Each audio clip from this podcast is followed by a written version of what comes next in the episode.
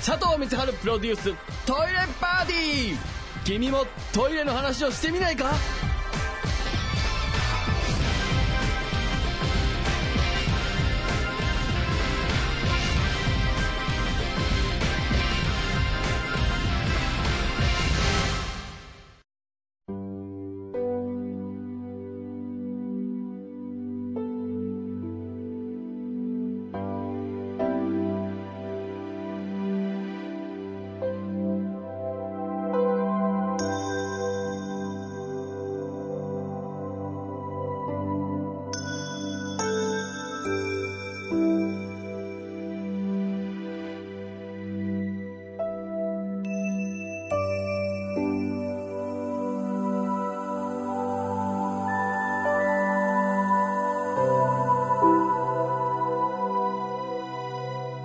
佐藤光晴プロデューストイレパーティー君もトイレの話をしてみないか？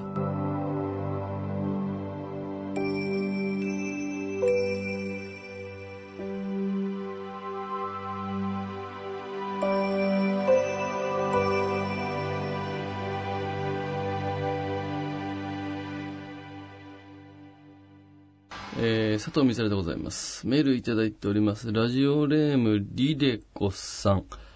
えー、私が通う病院のトイレはセンサー式なのですが、反応がいまいちです。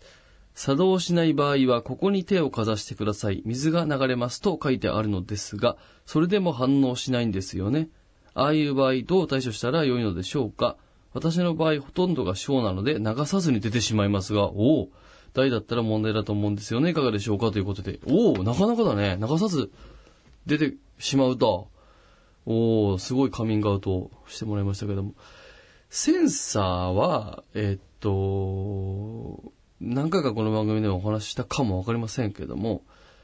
えー赤外線のセンサーは、白に反応するようにできていて、逆に言うと、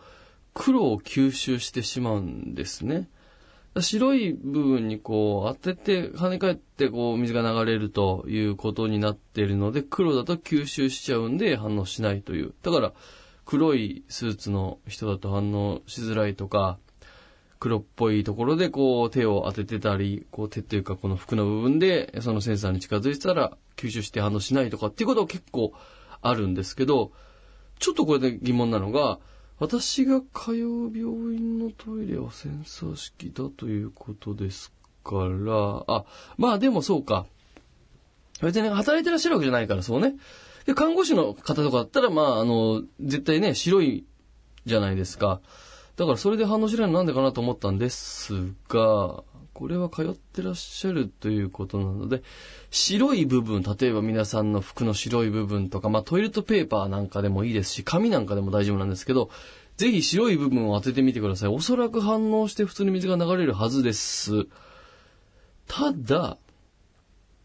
完全に壊れてるって可能性もなくはないから、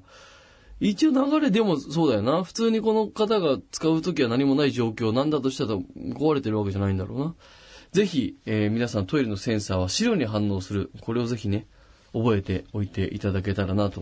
いうことでございます。さあ番組に参りましょう。佐藤光晴イン休憩室。